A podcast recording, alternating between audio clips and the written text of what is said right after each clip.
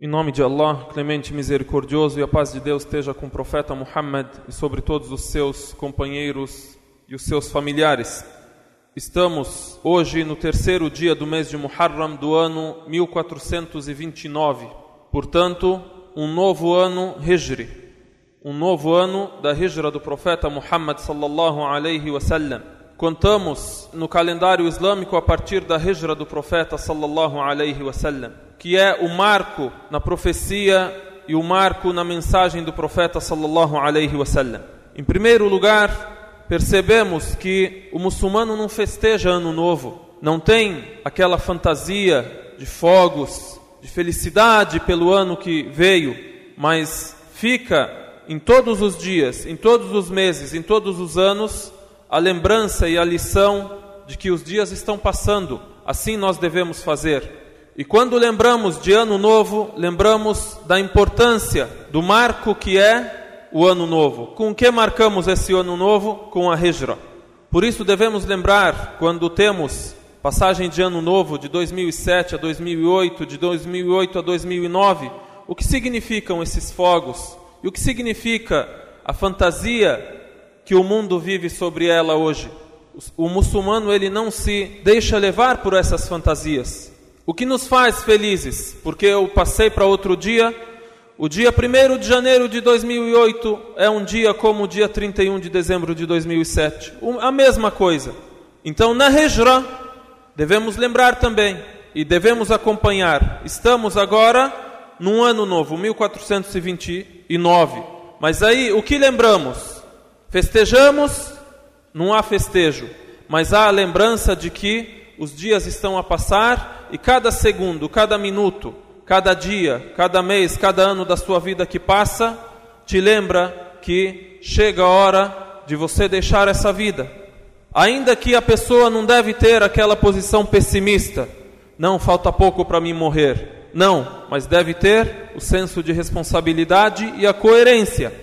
Então na Hijra geralmente os muçulmanos lembram como o profeta sallallahu alaihi wasallam imigrou de Meca para Al-Medina. Al-Hijra significa a imigração. O Rasul sallam viveu durante 13 anos depois da profecia em Meca. Depois deixou Meca após perseguição e conspiração contra ele e seus companheiros e se dirigiu até a cidade de Al-Medina, na época chamada Yathrib. Depois da viagem do profeta sallam, da permanência dele nessa cidade, ela teve o nome de Al-Madina Al-Munawwara, a cidade iluminada. Iluminada com ele, salawatullahi wa salamuhu alayh. Então o que temos da Hijra são lições, lembranças, episódios para a gente usar na nossa vida. O primeiro episódio, o profeta sallallahu alaihi wasallam é ameaçado de morte. Conspiram contra ele para matá-lo. Então Allah subhanahu wa ta'ala informa ele sobre a conspiração do povo de Meca para matá-lo e ele então decide viajar e imigrar. Como é que eles vão matá-lo?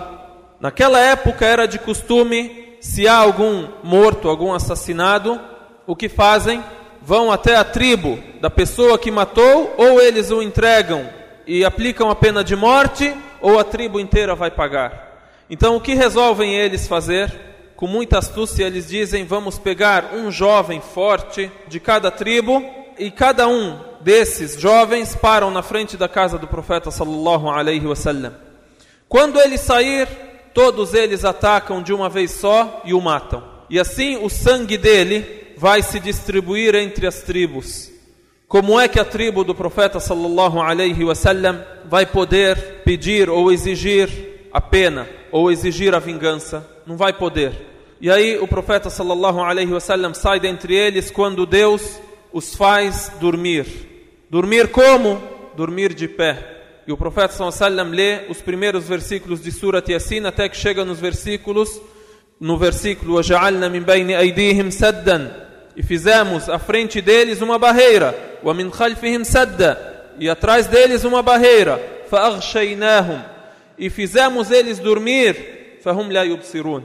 E eles nada veem. O profeta sallallahu sai e ainda joga a terra em cima deles, em cima das cabeças deles. E deixa quem ali no lugar dele? Ali radiyallahu ta'ala anhu. Ali ibn Abi Talib dorme no lugar do profeta sallallahu alaihi wasallam.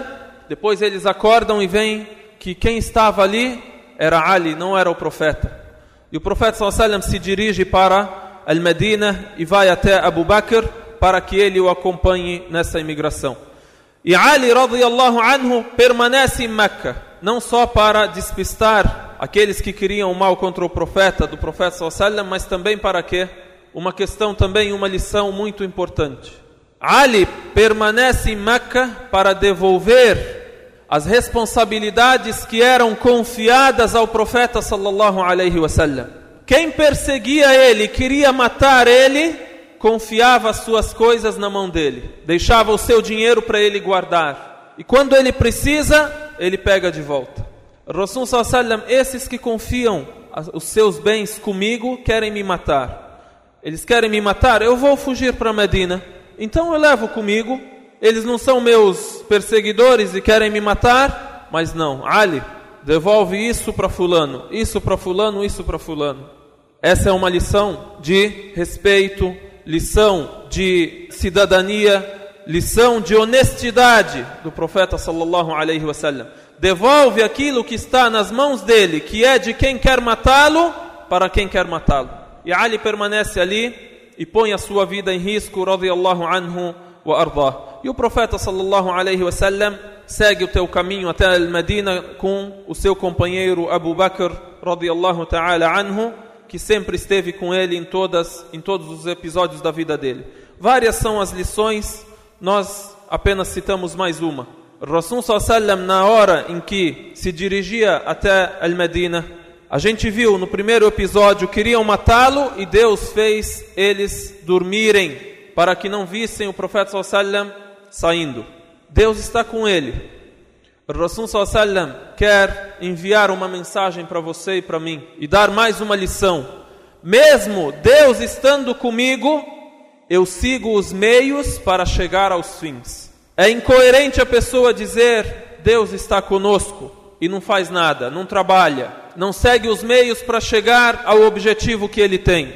Mesmo Deus acompanhando o profeta sallallahu alaihi wasallam em todos os momentos, e ele, Allah subhanahu wa ta'ala, ordenando ele a fazer al-hijra, Rasul sallam segue os meios seguros para ter uma imigração segura. Dentre esses meios, ele aluga um guia. Dentre esses meios, ele segue um caminho que não é o caminho conhecido para Al-Medina. Pois nesse caminho, os perseguidores dele estarão esperando ele, estarão acampando em um lugar, em outro lugar, esperando ele passar por ali. Mas não, ele vai pelo caminho do litoral em direção ao sul e não em direção al Medina. Outro meio, o terceiro ponto, ele permanece na caverna de Saur durante três dias.